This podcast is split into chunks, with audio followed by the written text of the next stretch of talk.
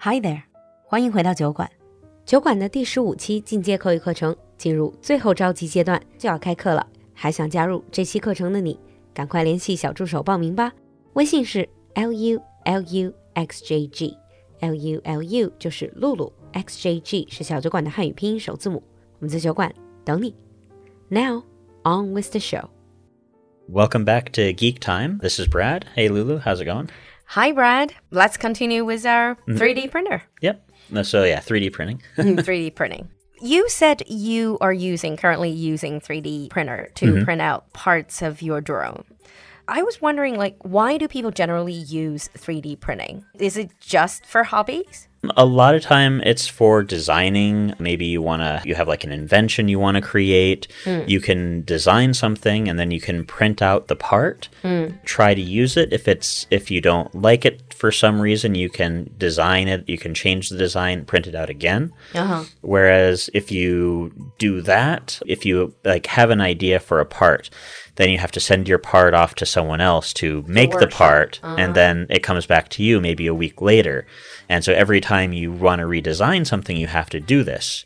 Whereas with like a 3D printer, you can do it in a matter of a few hours. Cut the middleman. Yeah. Mm. Or if like you break something on like your skateboard or if you break something on like uh, on your desk or something, you can actually print out a replacement part. The exact same Yeah, as you- mm-hmm. before. I mean, like mm. you can usually like if, if it's like a circle, you know, or Mm. something like that, you can measure like the the diameter, and then you can Mm. just plug in the diameter, and then you can print it with holes in it or something like that, and it Mm. can basically just connect back to your desk where the old part was. Yeah. But it does sound like a lot of work do you have to go through just for parts of a desk. I'll probably just get a new desk. I guess for machines, for more intricate things. Yeah, when it comes to like, especially in the US right now, there's this whole movement called right to repair where people they don't want to throw stuff away because ah.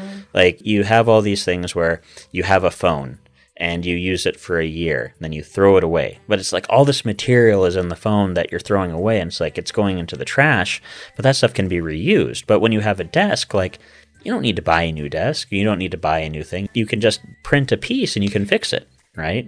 So in a way, it's actually environmentally friendly Mm-hmm. to use 3D printing. Yeah. Mm. But I mean, like, it's also, it's a big thing for kids nowadays, especially. Ah. Schools are using them, teaching kids how to be designers. You know, they're teaching them how to program computers and then how to print things from 3D printers. I would imagine this is very popular among kids, especially certain type of kids. Mm-hmm. Probably the future geeks. Mm. Yeah.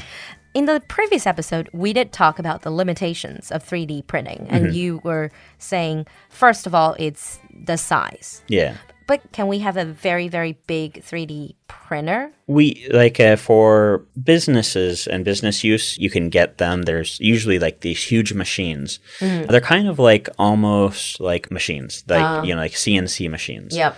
They're huge, and you can use them to 3D print huge devices, or I shouldn't say huge devices, but huge prints. Hmm. But this can take hours sometimes, like because you have to print layer by layer. If you want it to be strong, then you don't want to have like a really huge layer. You want to have like little by little. Little by little. And so that will take even longer. so, in that sense, it's not even as efficient as the original machine.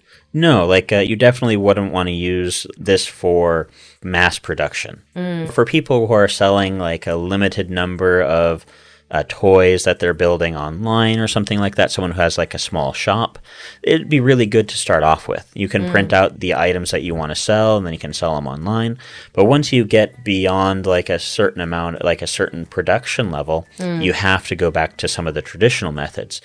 3D printers are not meant for that. They're meant more for designing, like designing and making things. You have an idea, you want to print it, then you want to like change the shape and then reprint it. Hmm. Basically, it's meant for design and meant for fun. You know, design, fun, and but definitely not for mass production. Mm. If you have a piece, because like each layer is printed individually and mm. not like kind of like we we call like an injection molding where every like all of the plastic is put into the machine at once mm. and then fed in and kind of like solidifies together. Mm-hmm. You when you print it layer by layer, the different layers aren't quite entirely put together, so it can break. It can crack open. So it's also not as sturdy. Right. As the normal way of, let's say, building Mm-hmm. things.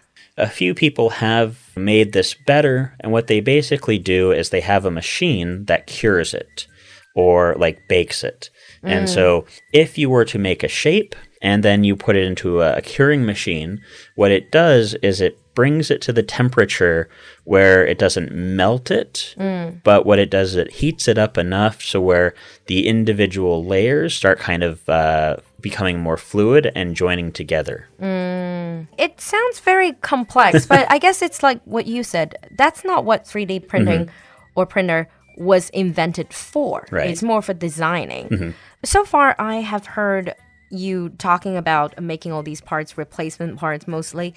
But 3D printing, is it more printing the things that are already in existence or printing the things that haven't been in created? You can use it for both. A, a lot of people you know, like see something they want at the store, mm. but then they look at it and go, "That's really expensive. I don't really can't afford that." But then they can look at they can buy a few parts and then 3D print everything to put it all together. You know, like build a 3D sk- or a, like an electric skateboard. You can buy the motor. It's basically like the quadcopter motors that mm. we that we use. You can get a stronger one and use that to control your skateboard and push you along. Mm. And you need something to connect the motor to the skateboard, and so you can 3D print it. I guess you said it's because they see something in a store, they think it's expensive. I think for hmm. people like you, it's not the expense really. It's more like the sense of Yeah. accomplishment mm-hmm. of building something Yeah. on using your own intelligence, that's mm-hmm. sort of using your own skills. It's that, but also there's a lot of people who just like the design process. Mm. And so if it's something you wanted, like you can go on, there's lots of websites that hold like thousands of different designs people have made. Mm. So if you have a design and you're like, well, I don't want to keep it on my computer, I want to have it somewhere, you know, other people can use it, or I want to put it, you can sell your designs, or you can put them on open source, Open and, source. like Thingiverse. It's actually called Thingiverse. Yeah, thingiverse.com. That's one of the major websites for people who want to upload their designs. Mhm. So would you say that there's a, a community of people like you who, Definitely. like to? Definitely. Like, uh, what's actually really interesting is the reason I chose my particular 3D printer was because when I was looking online and looking at all the different uh, 3D printers out there, mine came in a kit that I could put together. And so I had like this challenge of putting together the kit. But also, there were people printing 3D part or three, you know, printing parts for their 3D printer to make their 3D printer better.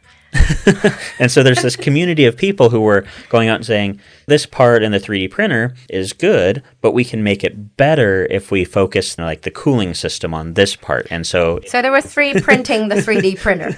yeah, basically printing parts that would make it stronger or sturdier. Yeah, This just now sounds like some sort of tongue twister.